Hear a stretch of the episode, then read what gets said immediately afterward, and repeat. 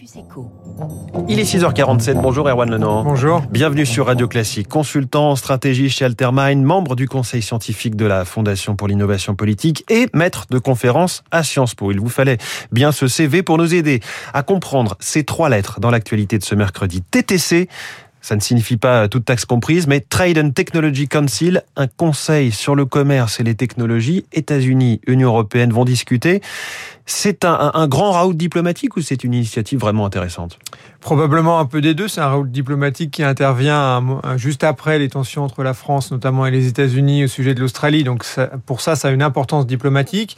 Les personnalités qui vont représenter l'Union européenne sont deux commissaires importants en charge du commerce, en charge de la, de la concurrence. Aux États-Unis, euh, c'est le secrétaire d'État aux affaires étrangères Blinken qui va être euh, présent également. Donc, il y a des Donc on est à haut niveau. On est à haut niveau. Et après, effectivement, c'est probablement une première démarche dans, vers, euh, sur des discussions semi-commerciales. Euh, donc c'est le début d'une démarche. Il ne faut pas en attendre non plus probablement une, une grande révolution économique ni politique, mais c'est effectivement un peu de ces deux aspects. Mais qu'est-ce que ça dit? Ça signifie que l'Union européenne peut peser sur l'échiquier mondial au travers notamment de la régulation et du droit? Alors il y a probablement deux perspectives un peu différentes. Dans la perspective américaine, on sent bien euh, dans les déclarations du gouvernement, à lire la presse également, qu'il y a la volonté de, créer, de renforcer tous les liens avec les alliés des États-Unis face à la Chine.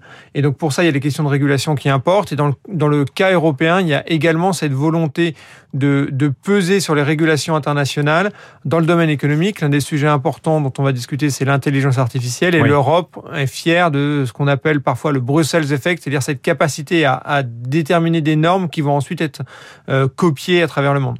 Mais est-ce qu'on peut, là-dessus, l'intelligence artificielle, les microprocesseurs, les plateformes numériques, on peut vraiment discuter euh, quasiment d'égal à égal entre les États-Unis des GAFA et l'Europe euh, d'OVH Probablement pas, euh, probablement pas pour des raisons économiques, pour des raisons politiques. L'Europe est morcelée. Il n'y a pas, ça, c'est des banalités, mais il n'y a pas d'unité politique aussi forte oui. en, en, Europe qu'aux États-Unis. Il y a des poids économiques qui sont différents. Cela étant, les États-Unis ont probablement besoin euh, de l'Europe sur les questions de régulation pour pas s'afficher seuls. Ils ont aujourd'hui, on sent que c'est en recherche d'alliés. Et il y a une convergence depuis la, la, la présidence Biden et peut-être un peu avant avec Trump sur les sujets où, euh, de régulation du numérique. Où où euh, on n'est plus du tout à l'ère Obama, où on recevait les patrons des GAFA euh, à la Maison Blanche pour des dîners euh, festifs. Aujourd'hui, on est dans une relation beaucoup plus... Il y a plus de méfiance, hein, on peut plus le dire. méfiante, voire hostile, oui, exactement. Ouais. Euh, on va parler aussi d'agriculture à ce, à ce sommet. L'Union européenne a pris une initiative et là aussi, pour le coup, il peut y avoir des divergences assez fortes. Oui, alors l'Union européenne a un grand projet qui s'appelle Farm to Fork, qui est la déclinaison du Donc, Green Farm to Fork, de la ferme de, à la fourchette. De la ferme à la fourchette, exactement. Et c'est l'idée euh, que on, on, décline la transition environnementale dans le secteur agricole. Et l'Europe a, pris, a fait des propositions assez fortes. Euh, les États-Unis sont sur des lignes, une ligne assez différente. En fait, les, les États-Unis ont été les premiers à évaluer la politique européenne en disant votre politique, ça va avoir pour effet de faire augmenter les prix, de baisser la production, de réduire vos exportations et de diminuer même le, le, la production mondiale. Bon, ça, c'est eux qui le disent. C'est eux qui le disent. Sauf que l'Union, la Commission a eu un, un, un, une entité proche de la Commission qui a rendu un rapport qui va exactement dans les mêmes conclusions, dans les mêmes sens. Donc, l'Union européenne, la Commission continue de dire non, mais en fait, nous, vous comprenez, on n'a pas complètement finalisé, vous allez avoir bientôt nos, les détails. Et les Américains, eux, ont dit un, c'est mauvais pour tous, et deux, on va vous proposer une politique alternative de compétitivité dans le secteur agricole. Et donc là, c'est typiquement un secteur, un, un, sujet qui va être abordé où on voit qu'on part, on est sur des lignes assez divergentes, assez différentes, et qu'il va falloir réconcilier ou pas. Mais on en est vraiment qu'aux prémices. Alors, Erwan Lenon, certains voient ce forum de Pittsburgh, ce TTC, comme une sorte de moment défouloir entre occidentaux contre la Chine.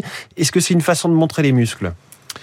Il y a probablement cette volonté américaine d'allier, d'agglutiner autour d'eux les, les, tous, les, tous leurs potentiels alliés, tous leurs alliés d'ailleurs dans le cas de l'Europe pour montrer qu'ils ne sont pas seuls, qu'il y a une volonté de, de, de, réguler de manière différente. Dans le cas européen, je pense que l'approche la, est un peu moins hostile, un peu moins frontale, oui. mais sur les questions d'intelligence artificielle, par exemple, il y a de réelles inquiétudes européennes sur ce qu'on peut faire de l'intelligence artificielle et, sur, et donc une volonté de poser un cadre éthique, un cadre de régulation euh, qui, fera, qui, pourrait, qui pourra encadrer cette cet outil euh, nouveau et éviter le flicage généralisé, avoir un peu oui. de, ce que ce que on pressent que la Chine sur la, un sujet sur lequel la Chine aura peut-être moins de retenue. Est-ce qu'il peut s'agir au bout, du bout de relancer euh, un projet d'accord commercial? On se souvient du TAFTA, cet accord de libre-échange très controversé et surtout rejeté par Donald Trump. Alors, il y a certainement en filigrane la volonté d'avancer sur des sujets et donc d'aller de cette façon de permettre des, échanges plus souples et plus faciles entre l'Union européenne et les États-Unis. On n'est pas encore du tout au stade de, l'accord commercial. On est même euh, uniquement, vous le disiez, uniquement à des discussions à ce stade. Hmm. Mais évidemment, ça peut apparaître comme une forme de palliatif à ce, aux échecs des négociations commerciales sous, sous euh, la présidence Trump. Erwan Lenohan, invité du Focus Echo de Radio Classique. Merci beaucoup. Vous êtes aussi l'auteur de La France des opportunités. C'est aux éditions des Belles Lettres. Merci beaucoup et bonne journée. Ici, h 52 sur Radio Classique dans un instant.